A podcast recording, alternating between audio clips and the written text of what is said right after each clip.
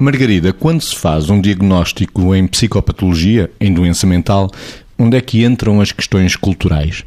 Pois, a questão aí, a questão aí é de facto difícil. Nós sabemos que, do ponto de vista, por exemplo, psicológico, nós sabemos que uma coisa é traduzir provas, testes, outra coisa é aferir testes.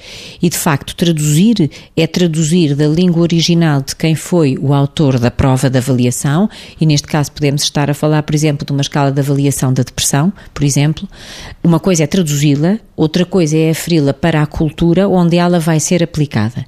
E efetivamente, nós temos que perceber que em determinadas culturas, ou para determinadas culturas, não se podem aferir determinadas provas de avaliação, porque não há aferição possível. Quando entram questões religiosas, fenómenos de grupo, situações de escolas de treino de outras formas de pensar, mobilizando, ou se quiser, impingindo assim, vamos dizer, uma crença que leva a um estado, também vamos dizer assim, de doença coletiva na concepção destas coisas que temos vindo a falar, portanto, da vida, da morte, da desinibição, da passagem ao ato. Portanto, tudo isto não está correlacionado e não se pode correlacionar nas nossas formas de avaliação e nos nossos critérios de avaliação com aquilo que são as, os comportamentos destas pessoas, porque assim, para nós que estamos no mundo ocidental e que conhecemos as classificações internacionais das doenças, alguns destes comportamentos, obviamente, são comportamentos perturbados.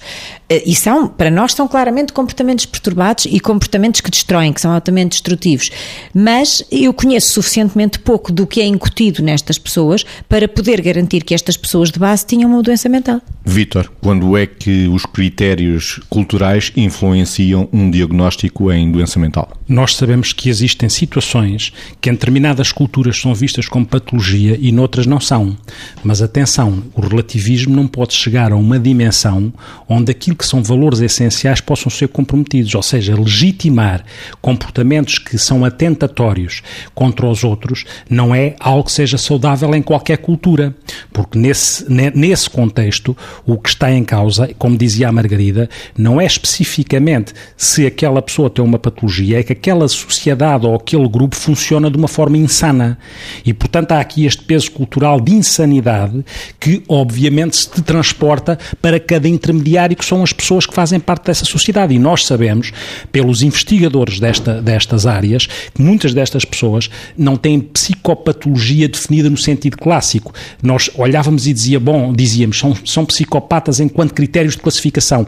E não é isso que se encontra. Encontra-se pessoas que não têm critérios para cumprir esse diagnóstico e, no entanto, socialmente e culturalmente funcionam de uma forma patológica enquanto veículos de uma crença que muitas vezes é colocada dentro da cabeça destas pessoas e é uma outra variável importante a avaliar como é que isto acontece de forma a que, apesar de algumas destas pessoas não terem definido determinado tipo de critérios, funcionam de uma forma atentatória contra aquilo que são valores essenciais da natureza humana e do humano.